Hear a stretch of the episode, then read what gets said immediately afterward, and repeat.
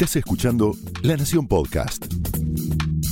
A continuación, todo lo que tenés que saber sobre tecnología con el análisis de Ariel Torres, Guillermo Tomoyose y Ricardo Sametban. Señales.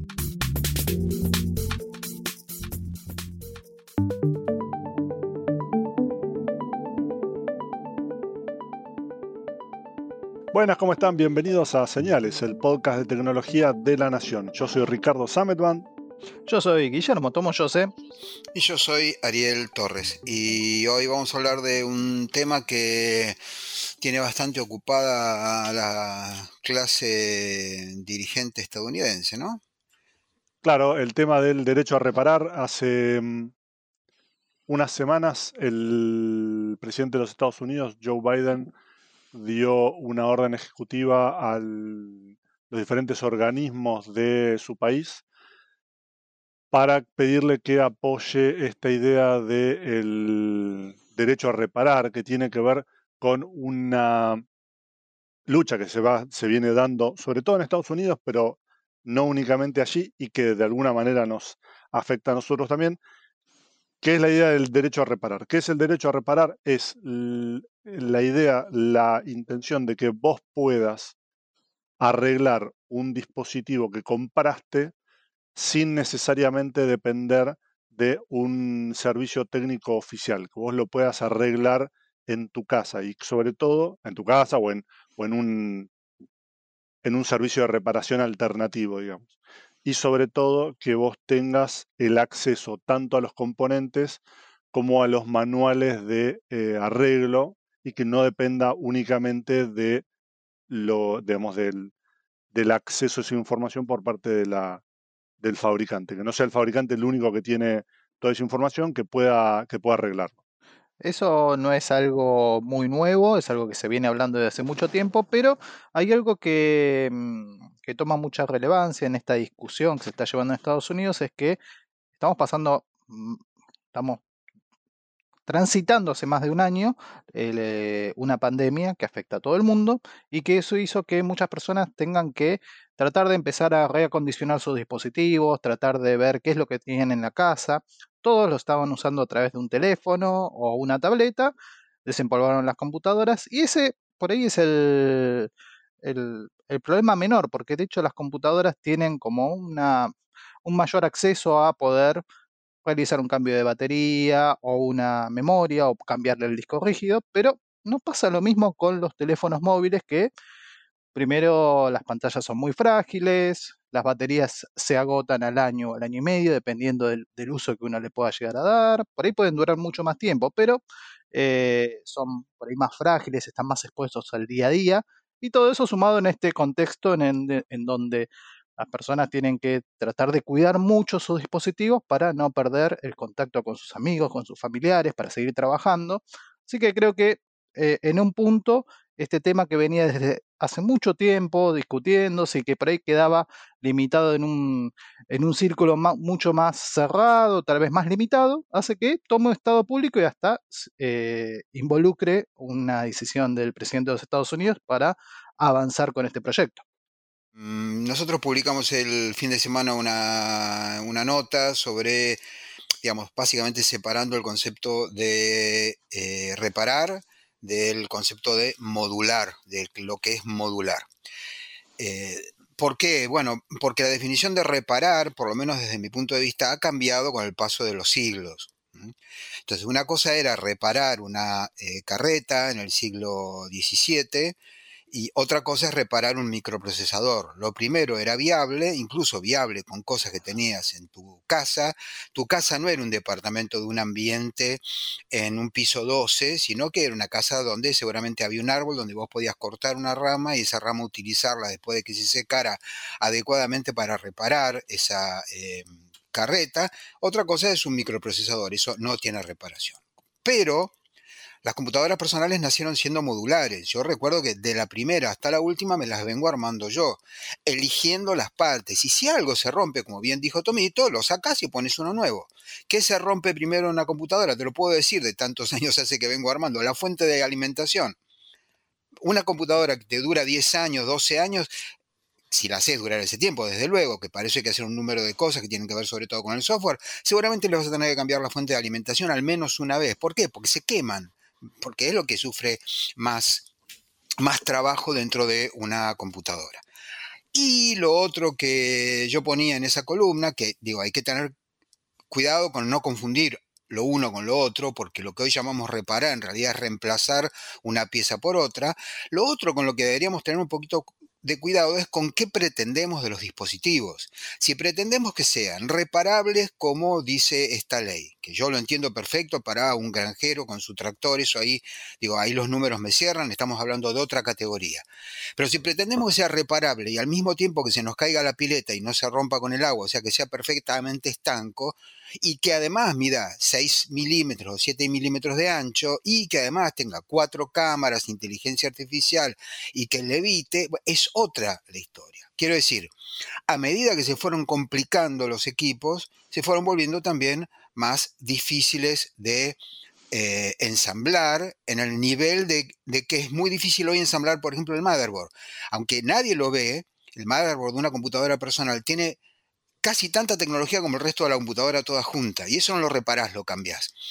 Eh, así que eh, ahí hay un, reclamo que me parece que está muy bien, me parece que en ciertos niveles es indispensable, en otros niveles me parece que es un poquito delirante, me parece que queda muy bien decirlo, por un lado, me parece por otro lado que eh, habría que, digamos, poner el foco más en lo que es modular, en eso que sí perdimos, y que la arquitectura, por lo tanto, deba ser abierta. Para poder ser modular, tenés que tener conectores que sean compatibles entre sí para empezar. Y hoy en los celulares estamos discutiendo, por ejemplo, si el conector de la electricidad del USB es universal o no. Esto, esto también es delirante desde el punto de vista de los que hace mucho que estamos con computadoras. Yo en este momento estoy sentado mientras hacemos este podcast remoto en mi estudio MIDI. En el estudio MIDI hay un eh, equipo que es de 1979, justo antes de que naciera la norma MIDI, que nace en 1984, y todos los demás son diferentes generaciones, 1980, 90, 2000, el último teclado 2017 y todos se conectan por un mismo estándar eh, acordado por todas las compañías.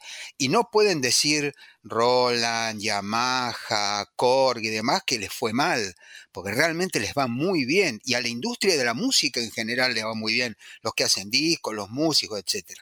Así que eh, yo nada más digo, sobre el tema de la reparabilidad se puede hablar mucho tiempo y habría que meterse en cuestiones bastante técnicas, eh, pero yo quiero poner, eh, digamos, mis cinco centavos vienen por el lado de reclamemos más que los estándares sean abiertos y que podamos tener un Linux, por ejemplo, de no haber sido abierto el estándar de la x86 de las computadoras personales, nunca hubiera nacido Linux, hubiera sido extremadamente difícil.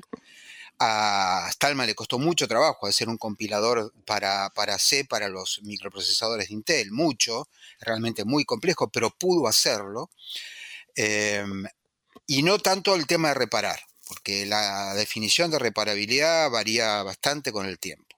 Sí, igual me parece que al menos en muchos lados cuando se habla de derecho a reparar se, se, se refiere más bien a esto, ¿no? A tener el acceso a los manuales que te permitan cambiar una pieza y el acceso sobre todo a las piezas.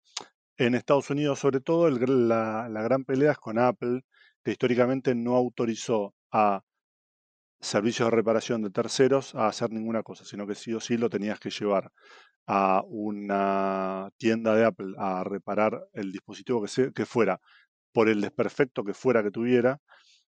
Y de hecho, en la reparación había una parte que era un chequeo de firmware que y, del, y de los componentes, que era el que te habilitaba a que siguiera funcionando todo el, todo el equipo. Si no pasaba por ese sistema, no, el equipo se bloqueaba, el pasó con las pantallas, pasó con los sensores de huella digital y alguna cosa más. Está bien, bueno, pero Ricky, yo te doy la derecha en eso, Sí, pero ese es otro concepto todavía. De nuevo, ah, yo soy medio un fanático de las definiciones. Entonces, una cosa es la definición de reparar, otra cosa de modular, y otra cosa es que el fabricante se arrogue el derecho de seguir teniendo control sobre si vos podés usar tu dispositivo, aun si lo mandás a reparar a cualquier otro lugar. Y ese derecho no lo tiene Apple. Ya no lo tiene. O sea, eso cualquier constitucionalista te diría que es abuso de derecho. ¿Entendés? Te diría que no, pero vos me vendís es a Eso lo que está están mal. yendo. Está bien, pero es a lo que están apuntando con la, con la cosa esta. Por ejemplo, vos tenés el otro caso, que es el completamente opuesto, que es el de Motorola, que en un momento dijo, no, yo quiero lo opuesto, yo quiero que lo puedan arreglar en cualquier lugar, porque vos por ahí vivís en un lugar donde no hay una tienda oficial y entonces arreglarlo te resulta muy oneroso. Y finalmente, si es cambiarle la batería o la pantalla o algún elemento de ese estilo, entre comillas, lo puede hacer cualquiera, cualquiera que tenga los conocimientos mínimos y el acceso. Entonces lo que hizo Motorola es armar una serie de kits de reemplazo en el que te viene la pieza y te viene, o sea, la pieza de recambio y te viene el, manual y te viene todas las, herramientas que vos necesitas para abrir el, el teléfono, obviamente a tu propio riesgo eh, y arreglarlo. Lo que logra esto también, que es otro tema que siempre hay que tener en cuenta, nos desviamos un poco, pero hay que tenerlo en cuenta cuando vos vas a, arreglar sobre todo un, celular, es que lo que sí te garantiza llevarlo al servicio técnico de la oficial, de la marca que sea, es que te van a poner los componentes oficiales. Porque, por ejemplo, pantallas hay un montón, carcasas hay un montón, hay un montón de elementos que son compatibles, pero que no, no necesariamente son los originales. Batería, por ejemplo, batería es clave, Pero eso y es otra cuestión. ahí hay que tener... Bueno, por Está eso te digo, No, no, es, un, es desvío es que, una- que hacemos sobre esto.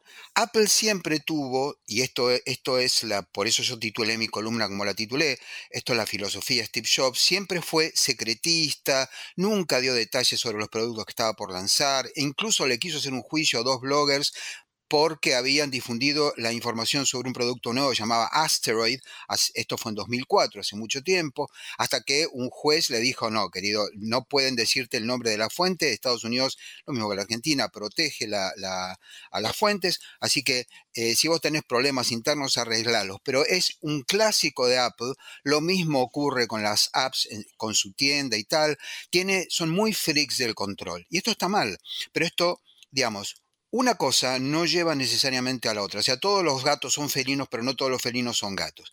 Lo que hizo Motorola definitivamente está bien. Y lo que no puede hacer Motorola es decirte, ah, bárbaro, ¿sabes qué? El service ese te puso una pantalla, una pantalla trucha, no te preocupes, yo me hago cargo. No, esto no lo puede hacer definitivamente. Pero, digamos, si vos tenés derechos del momento que te compras un equipo, de hacer con ese equipo, mandarlo a arreglar donde se te dé la gana. Eh, una, y- digamos, es lo que, un poco lo que pasa con los automóviles. Vos tenés la garantía que te dura dos años, tres años, no tengo idea, hace mucho que no me compré un auto. Después de eso, vos lo llevas a, a re- a tres años, y me dice Ricky con los dedos, tres años. Te dura, eh, una vez que te- mientras te dura la garantía, lo llevas al servicio oficial. Después lo llevas al taller que, donde te arranque menos la cabeza, por decirlo de alguna manera, donde vos tengas cierta confianza con el tipo, sabiendo que está poniendo los componentes que, que corresponden. Eventualmente ahora las estaciones de servicio te ofrecen ciertas partes del servicio anual, etcétera, etcétera, etcétera. Pero digo, no, no es distinto esto con los teléfonos. Ahora, esto no es un tanto derecho a reparar como derecho sobre tu propiedad privada. Lo que hace Apple ahí es meterse con tu propiedad privada. Tu teléfono es tuyo, no de ellos. Y si al llevarlo a reparar a un service que no es el oficial, es mala prensa para ellos, y bueno, lo lamento. Esto no, digamos, vos compraste el teléfono, no, no firmaste un contrato con Apple para hacerles buena publicidad. Entonces, para mí lo que hizo Motorola está muy bien y básicamente es respetar por un lado los derechos, el derecho de propiedad privada del tipo que se compra un teléfono y por otro lado estuvieron bien porque digamos es preferible tener un Motorola arreglado en un service alternativo que usar un teléfono de otra marca, llegado el caso. Y además entre nosotros tenemos sentado un experto en este tipo de asuntos. Sí, señor, Sí, Tomo, uno- yo sé, Sí, en, sí, en su otra vida. Contanos, Tomito. Sí, la verdad es que hay una de las cosas que, me encantan de, estos dispositivos es meter mano, tratar de repararlo. Y, cuando empezó todo este, este movimiento de poder contar con eh, tus propias herramientas para poder llevar a cabo la reparación en tu, en tu casa sin necesidad de ir a un taller, yo dije, bueno, esta es la mía, a mí me encanta, soy, tengo, me doy maña con estas cosas. Y ahí me di cuenta de algo que no todo se, no todo se resuelve con, tener un- una buena intención o una maña, como muchas cosas en la vida, pero esto lo sentía como muy tentador. Dije, bueno, me consigo el kit de reparaciones porque son destornilladores especiales, pequeñas sopapas para poder tratar de despegar el pegamento de la pantalla al, a la placa, a la carcasa principal. Hay un montón de desafíos, tienen eh, estos, estos, estos dispositivos, las tabletas y los teléfonos en particular, tienen eh, cintas adhesivas de las doble faz para poder adherir las partes, eso que mencionaba Ariel de eh, la posibilidad de que sean estancos, que poder unir la mayor cantidad de componentes en un espacio muy, muy pequeño.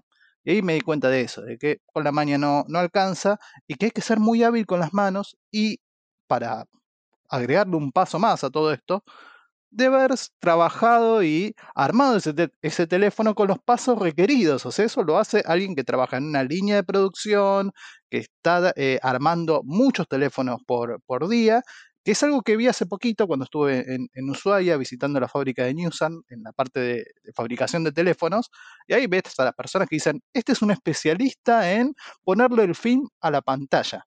Y lo encontramos dentro de un proceso de ir poniéndole films a cientos de teléfonos durante semanas, o otra persona que se dedica o es especialista en poder adherir el conector de la, pantalla a la placa principal y así, un montón de, procedimientos y de pasos, que ahí es donde terminé de confirmar y decir, bueno, eso me llevaría a reparar muchos teléfonos y tampoco me las paso reparando todo el tiempo estos teléfonos, así que, o dispositivos electrónicos, y por eso terminé diciendo, bueno, acá tiro la toalla y le seguí el kit de destornilladores muy bonitos de iFixit a algún amigo que le entusiasma mucho, que le servía mucho más. Eh, trabaja en la electrónica, en, reparar estos componentes y estaba chocho con eso. Pero esa es mi experiencia como, con el intento de reparar un dispositivo electrónico. Bueno, no, no, te pudiste independizar este, del periodismo con ese yeite y, seguir escribiendo notas, me parece muy bien. Eh, yo recuerdo que le cambié la pantalla a mi Galaxy S4, estoy hablando de un teléfono de hace mucho tiempo, eh, que es uno de los que tiene mayor score en iFixit en, en cuanto a reparabilidad, eh, y fue complicado. Yo lo conté en una columna, creo que la puse, puse el link el otro día en el texto ese. Eh, fue complicado, porque como dice Tomo sé muy bien, vos ya no estás lidiando con tornillos normales y con componentes normales, de tamaño normal. El tornillo tiene más o menos el tamaño de una bacteria. Eh, la placa madre en realidad es una cosita de nada que sentís que se va a quebrar en cualquier momento. Los cables son ultra finitos y los conectores, de nuevo, son microscópicos. Tenés que laburar con pinzas, literalmente. Eh, yo me alegro de haberlo hecho como ejercicio, pero nunca más. Como desafío. Nunca más. Sí, sí, como desafío, aparte porque en ese momento estaba digamos, no tenía un mango, necesitaba ese teléfono andando sí o sí. O sea, también lo que ocurre en Argentina, y, creo que no es el, problema en, Estados Unidos y no es el reclamo por ese lado, pero podría ser también que de golpe no es tan sencillo ir y comprarte un teléfono nuevo. Fin de la discusión, digo, cuestan mucha guita un teléfono equivalente, quiero decir. de hecho, uno de los puntos más eh, frágiles de la, en una reparación, siempre te lo dicen, es la, pantalla. Las pantallas son tan delgadas que para ahorrarse el para poder, mejor digamos, para ahorrarse no, no para bajarle necesariamente el costo, sino para hacerlos más delgados, muchas veces la pantalla va pegada al resto de los componentes sin mayor sujeción que esa. Y entonces, al momento de sacarla, vos, por más que calientes y saques calientes el equipo para que se se despegue y qué sé yo, en algún momento tenés que hacer un poco de, fuerza y muchas veces te dicen, cuando vos llevas a, reparar una de estas cosas y te dicen, mirá que esto te puede salir poca plata para cambiarle una pavada o mucha plata porque en el proceso de reparación se va a partir la pantalla. No es que te están tratando de estafar necesariamente, sino que realmente hay un, hay una, hay un problema muy grande que es que hay un montón de cosas que para acceder a uno de los componentes tenés que sacar tanto antes que la probabilidad de que algo de todo eso se rompa es muy alta. Y de hecho por eso es como es que se arman estos índices de reparabilidad de los que hablaba Ariel de iFixit, que es que hay cosas que, por ejemplo, los AirPods de Apple, cambiarle la, pequeñísima batería que tiene en los auriculares inalámbricos, implica desarmarlo de cierta manera que puede ser hasta destructivo el, solo hecho de desarmarlo. Por eso hay que tener mucho cuidado y por eso es que tiene tan, tan mal puntaje. Es medio que vos te lo compras y te dice, mira, esto arreglarlo es, es casi imposible. Digamos, va a ser más sencillo para vos comprarte un par nuevo. Por supuesto, esto tiene toda una implicancia desde lo ecológico, la sustentabilidad y obviamente el, dinero que gastas en esto. Sobre ese punto que mencionaba Ricardo, hay dos cosas que, que quería apuntar. Justamente uno es por el lado de hablar con un servicio técnico, porque dentro de mi proceso de tratar de intentar reparar un dispositivo electrónico, eh, anduvo una semana y falló. Así que terminé yendo para el taller y me puse a charlar con el técnico y me decía, la verdad, este dispositivo está muy bueno, tiene algunas baterías, unos componentes que son más o menos fáciles de conseguir, no de tan buena calidad, que también mencionaba Ricardo.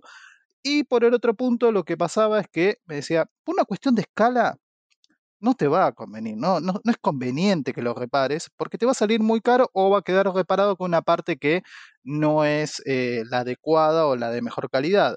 Eso llevaba al punto de decirme, bueno, ¿qué es lo que más sale? Me dijo, lo que más sale es, por ejemplo, reparar iPhones porque son eh, dispositivos que están muy presentes en el mercado y determinados modelos porque son los que podemos cambiarle la batería o la pantalla, que es lo que más sale.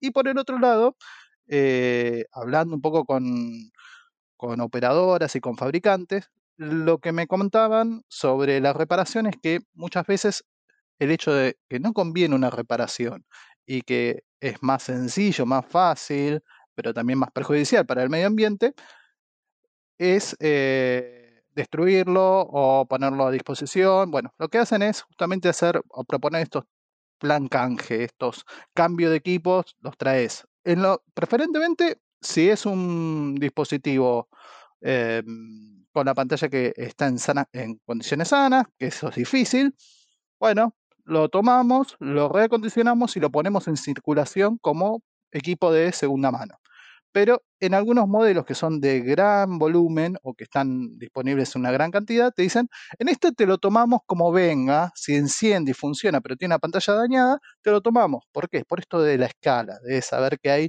son modelos que están muy presentes en el mercado, que tienen repuestos para reparar esas pantallas esas partes que son más... Eh, más afectadas por el uso cotidiano, y ahí es donde después vuelven también para, para el mercado. Eso lo, estuve charlando con la gente de Movistar, que tienen el, plan canje, creo que personal también tiene uno. Y Samsung, en algunos casos, por ejemplo, lo tiene limitado. En el caso de los televisores, con su línea de televisores, no puede llevarle cualquier otra marca, es Samsung por Samsung. En el caso de los teléfonos, eh, es amplio, lo puedes hacer con cualquier marca. Y en el caso de las tabletas, lo iniciaron hace poquito, pero es también todavía no está muy definido si es solamente por los modelos de la compañía o si te toman cualquier otro modelo. Pero bueno, eso es un poco el tema de la, escala de la situación industrial a la hora de, intentar reparar un dispositivo. Em, una cosita más que me parece que es importante, que es la de proyectar en el tiempo esto. Si uno mira toda la historia desde las primeras computadoras personales, hagamos desde las de jovistas, la Salter para acá, la Apple II, la PC para acá, y todo lo que pasó. Lo que, lo que estamos viendo es, esto lo hablábamos el otro día eh, con Ricardo, una integración cada vez mayor. Antes vos podías tener una placa de video, le cambiabas la placa de video, le cambiabas, la placa de audio. Yo ahora estoy viendo comprar una placa de audio buena, son carísimas, para mi computadora. Yo sigo usando computadoras de escritorio por este motivo, porque puedo añadirle funciones a un costo muchísimo más bajo de comprar algo nuevo. Pero vos no puedes hacer, necesariamente no puedes hacer digamos, no lo puedes hacer fácilmente, no necesariamente, fácilmente en un teléfono. Deberías irte a ideas que me parecen fascinantes y ojalá prosperaran, como la de Fairphone, la de Ara y otros, donde vos lo que haces es mucha integración en el nivel de un bloque. Ponele, vos podrías tener mucha integración en el bloque, en el bloque, en el nivel del bloque del DAC, del conversor de digital a, mm, eh, analógico, lo que usas para oír música. Entonces, de golpe el teléfono te viene con un bloque que es común para oír música con auriculares comunes. Ahora, vos sos un fanático de la música y podrías comprar un bloque de esos. Ahora, ¿cuánta gente va a pagarlo? No lo sé. En este momento, después de Tidal, tanto Apple como Spotify están pensando en utilizar hacer streaming de música en alta resolución. Tal vez no sea una cuestión de nicho. En todo caso, lo que hemos visto es que la integración es cada vez mayor y por lo tanto se vuelve cada vez más difícil la idea de desarmar un aparato. A mí la idea de estar despegando una pantalla de, eh, una carcasa, la verdad me da un poquito de escalofrío. Claro, no, prefiero o que lo haga alguien o, ya está, lo pongo en un cajón, pobre aparato. El otro día le saqué a mi celular, le saqué el vidrio que tapa la cámara, se la arranqué con una... Nada, estaba roto, entonces llenaba de polvo y las, fotos salían cada vez más blureadas, porque había, digo, de llevarlo en el bolsillo, ya se llenaba de polvo entre la lente y lo que lo protege. Bueno, le volé lo que lo protege. Y nada, ahora obviamente está más expuesto y con el tiempo se va a ir degradando, etcétera, etcétera. Pero no es que yo puedo sacar la cámara y poner otra. Me dijo Ricardo que podía ponerle otro cristal nuevo, es verdad, pero iba pegado. Entonces, el nivel de... Necesito un microscopio casi para laburar en eso. Entonces, yo creo que si uno estira esta, esta tendencia en el tiempo, excepto que, que funcionara aquello de la modularidad en el nivel de cada función del equipo, audio, video, microprocesador, pantalla, lo que fuese, y vamos a tener que de pronto todo un teléfono va a entrar en un solo chip, que casi es así hoy, eh, y que lo único que va a quedar ahí girando es el tema de la pantalla hasta que podamos ponernos algo en, la cabeza pegado que nos, nos proyecte las imágenes. Quiero decir, la miniaturización, la integración es muy fuerte como tendencia. Lo que hemos visto en 30 años es, los números son muy fuertes. Lo recién lo mencionaba Ariel, Fairphone es una compañía de Países Bajos que em, lo que tiene es un diseño para sus teléfonos en el que le puedes cambiar algunas partes. Está pensado en el reemplazo de partes que dejan de funcionar, típicamente la batería, una pantalla que se rompe, y actualizarle algunos elementos, la cámara. Em, y después hay otro, otro proyecto similar, pero pensado para notebooks, que se llama Framework, en el que también está diseñada la computadora para que cambiarle la pantalla, el teclado, la memoria, el procesador, la batería, etcétera, sea relativamente sencillo, sea una cosa que se saque y se pone. Como decía Ariel al principio, para que esto funcionara a nivel de toda la industria, vos tendrías que lograr que todos los fabricantes se pongan de acuerdo en generar que estos componentes compartan los mismos conectores para que vos yo, yo me pueda armar un celular o una notebook con partes que yo elija. Le quiero poner este procesador, le quiero poner esta memoria, qué sé yo. Más allá de que esto es hoy virtualmente imposible porque todos los fabricantes están mucho más interesados en que vos te compres solamente su equipo y que te metas solamente en su ecosistema y te olvides de los demás. También hay otro tema, que es que elegir este camino de la modularidad implica un progreso que es más lento que el que te permite la miniaturización. Está buenísimo que yo pueda agarrar un gabinete de PC de hace mil años y siga sirviendo para los mismos componentes que pongo hoy, pero eso implica que todavía no hubo un gran, digamos, lo bueno que tiene, que tiene este sistema, esta estandarización, es que las cosas duran un montón más, pero a un montón de niveles es mucho más complicado lograr que cambie.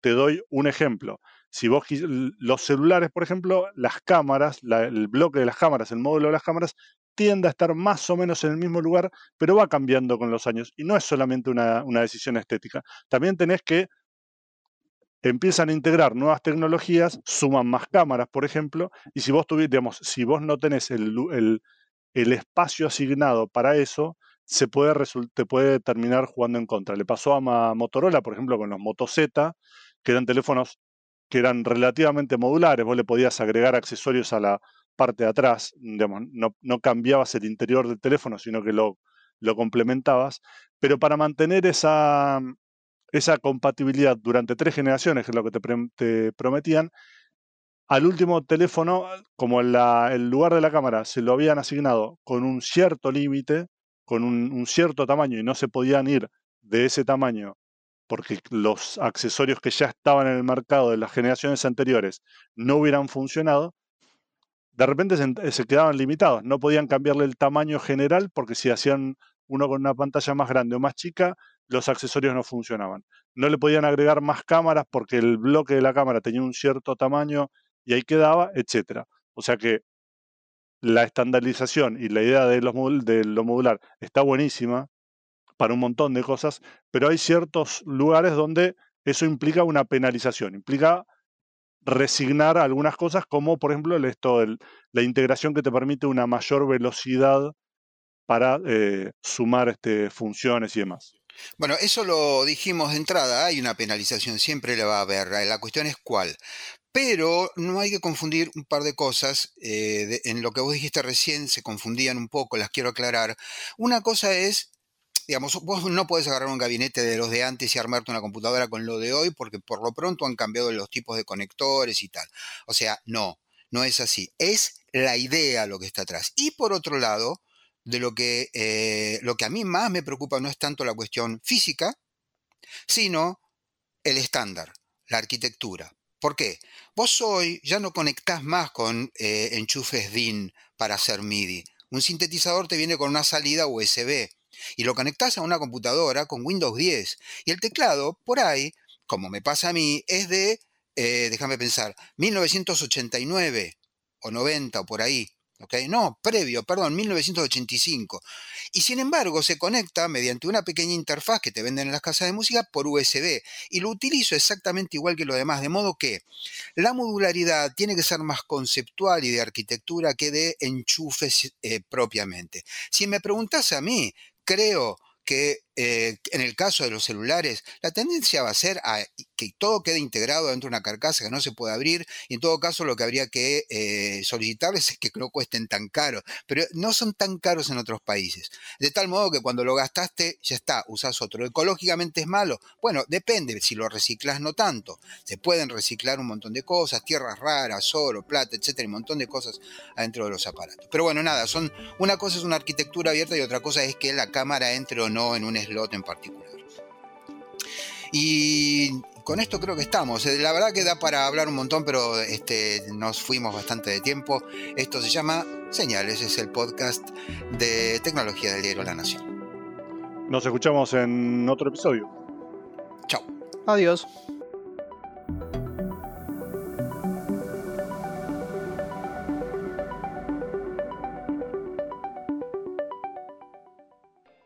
Esto fue Señales, un podcast exclusivo de La Nación. Escucha todos los programas de La Nación Podcast en www.lanacion.com.ar. Suscríbete para no perderte ningún episodio. Estamos en Spotify, Apple Podcast, Google Podcast y en tu reproductor de podcast favorito. Seguí escuchando La Nación Podcast.